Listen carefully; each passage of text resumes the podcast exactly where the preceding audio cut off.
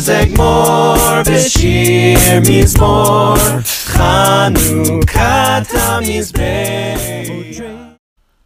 Hanukkah Bethlehem, primeira luz. Aspectos históricos e proféticos. Nesgadol Hayah Sham.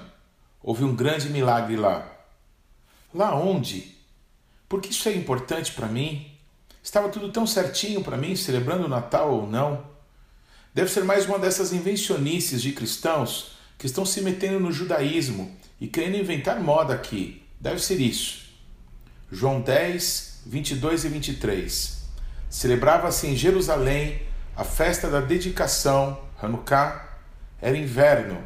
Jesus passeava no templo, no pórtico de Salomão. Ah, os cristãos têm algo com essa festa também? O quê?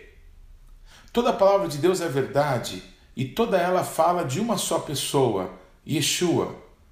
E a história do amor de Deus com seu povo Israel e também com aqueles que não eram do seu povo, mas que também foram amados e atraídos como filhos de Abraão, não pela carne e sangue, mas pela adoção em amor, foi sendo escrita e mesmo em meio a densas trevas e em épocas sombrias o nosso Pai nunca deixou de nos apontar o caminho. As profecias tratam disso.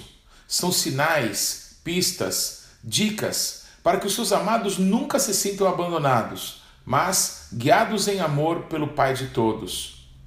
As profecias bíblicas falam então do plano eterno da redenção estabelecida por Deus na eternidade e que vem se cumprindo na formação da família de Abraão, na constituição do governo da casa de Davi, na escolha de uma das virgens de Israel para gerar o Filho de Deus, na vida santa de Yeshua, em sua morte injusta, em sua ressurreição, no estabelecimento de sua noiva.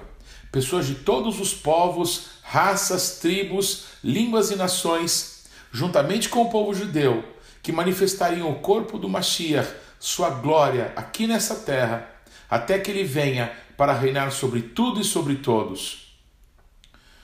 Um desses sinais proféticos se deu quando uma sucessão de governos espirituais entre a Pérsia e a Grécia, situação profetizada pelo profeta Daniel, que era um dos cativos justamente sob o governo persa. Vejam, Daniel 11, 2 a 4. Agora eu te declararei a verdade. Eis que ainda três reis se levantarão na Pérsia, e o quarto será acumulado de grandes riquezas, mais do que todos e, tornado forte por suas riquezas, empregará tudo contra o reino da Grécia.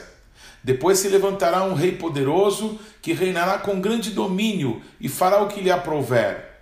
Mas no auge, o seu reino será quebrado e repartido para os quatro ventos do céu, mas não para sua posteridade, nem tampouco segundo o poder com que reinou, porque o seu reino será arrancado e passará a outros fora de seus descendentes.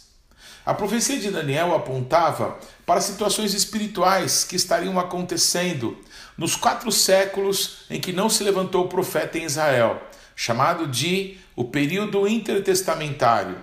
E dentro dessa profecia há muitos aspectos que tocam o que ocorrerá nos tempos em que o governo do Mashiach se manifestar nesse mundo. Algumas coisas que aparentemente se cumpriram na história apenas foram sinais para as futuras gerações que realmente toda a palavra de Deus é verdade e que toda certamente se cumprirá. Pois dentro dessa profecia citada acima, vemos o quadro que gerou o episódio histórico que deu início à celebração de Hanukkah. O poderoso rei que se levantaria foi Alexandre o Grande, discípulo de Aristóteles que foi discípulo de Platão, discípulo de Sócrates.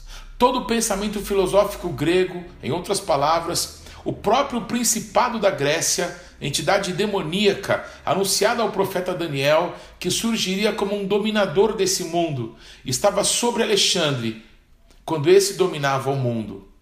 Pois exatamente segundo a profecia, o rei macedônio morreu com apenas 33 anos na Babilônia não deixando sequer um herdeiro, tendo seu vasto império dividido entre os seus quatro generais, Seleuco, Ptolomeu, Lisímaco e Cassandro.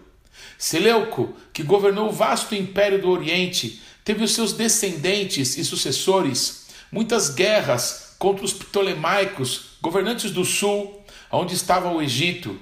Isso tudo foi profetizado por Daniel nesse mesmo texto profético. Um dos governantes Seleucidas foi Antíocos Epifânios, um dos homens mais malignos que já viveram, e que ordenou que fosse colocada uma estátua de Zeus, o deus e abominação dos gregos, dentre o santo dos santos, no local mais interior da casa do nosso Deus. Porcos, animais imundos para os judeus, foram sacrificados no altar do sacrifício da casa de Deus para tais entidades, e fezes de porcos foram passadas nas paredes da casa de Deus. A abominação desoladora que falou Daniel em sua profecia teve nesse homem e nesse período o que para muitos era o seu cumprimento. Porém, vemos hoje com clareza que tudo isso foi apenas a ratificação do que certamente ocorrerá ainda pouco antes da vinda do Mashiach, que virá para restaurar todas as coisas, livrar o povo judeu e para estabelecer com sua noiva o seu reino que jamais terá fim. Sendo assim, a primeira luz que acendemos é toda a palavra de Deus é verdade. Precisamos voltar os nossos corações e mentes para ouvir a Deus, meditar em Sua palavra, compreender Sua direção para as nossas vidas e então agir segundo a Sua vontade. Salmo 119, versículo 105. Lâmpada para os meus pés é a tua palavra e luz para os meus caminhos. Azegmor Beshir Mizmor Chanukah Tamizbeach